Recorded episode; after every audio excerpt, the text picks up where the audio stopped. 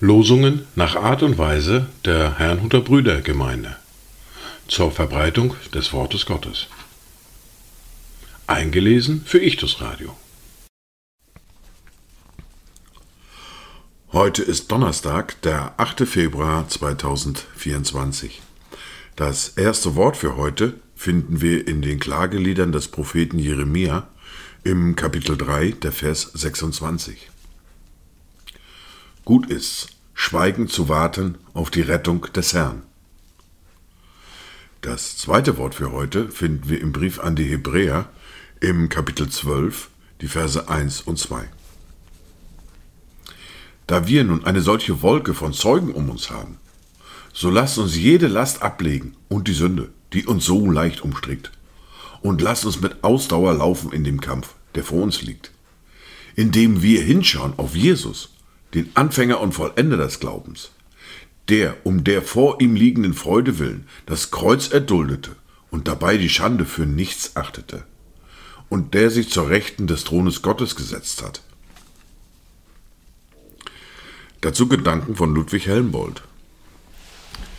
Wenn sich der Menschen Hulde und Wohltat all verkehrt, findet sich Gott mit Gedulde sein Macht und Gnad bewährt. Er hilft aus aller Not, er rett von Sünd und Schanden, von Ketten und von Banden und wenn's auch wär, der Tod. Die erste Bibellese für heute finden wir im ersten Brief an die Thessalonicher im Kapitel 1, die Verse 2 bis 10. Wir danken allezeit Gott für euch alle, wenn wir euch erwähnen in unseren Gebeten, indem wir unablässig gedenken an euer Werk im Glauben und eure Bemühungen in der Liebe und euer standhaftes Ausharren in der Hoffnung auf unseren Herrn Jesus Christus, vor unserem Gott und Vater. Wir wissen ja, von Gott geliebte Brüder, um eure Auserwählung. Denn unser Evangelium ist nicht nur im Wort zu euch gekommen, sondern auch in Kraft und im Heiligen Geist und in großer Gewissheit, so wie ihr ja auch wisst, wie wir unter euch gewesen sind um euren Willen. Und ihr seid unsere und des Herrn Nachahmer geworden, indem ihr das Wort unter viel Bedrängnis aufgenommen habt mit Freude des Heiligen Geistes, so dass ihr Vorbilder geworden seid für alle Gläubigen in Mazedonien und Acharia. Denn von euch aus ist das Wort des Herrn erklungen, nicht nur in Mazedonien und Acharia, sondern überall ist euer Glaube an Gott bekannt geworden so dass wir es nicht nötig haben, davon zu reden. Denn sie selbst erzählen von uns, welchen Eingang wir bei euch gefunden haben und wie ihr euch von den Götzen zu Gott bekehrt habt, um dem lebendigen und wahren Gott zu dienen und um seinen Sohn aus dem Himmel zu erwarten, den er aus den Toten auferweckt hat. Jesus, der uns errettet vor dem zukünftigen Zorn. Wir beginnen heute eine neue fortlaufende Bibellese.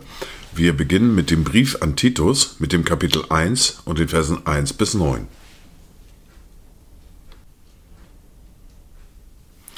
Paulus, Knecht Gottes und Apostel Jesu Christi, gemäß dem Glauben der Auserwählten Gottes und der Erkenntnis der Wahrheit, die der Gottesfurcht entspricht.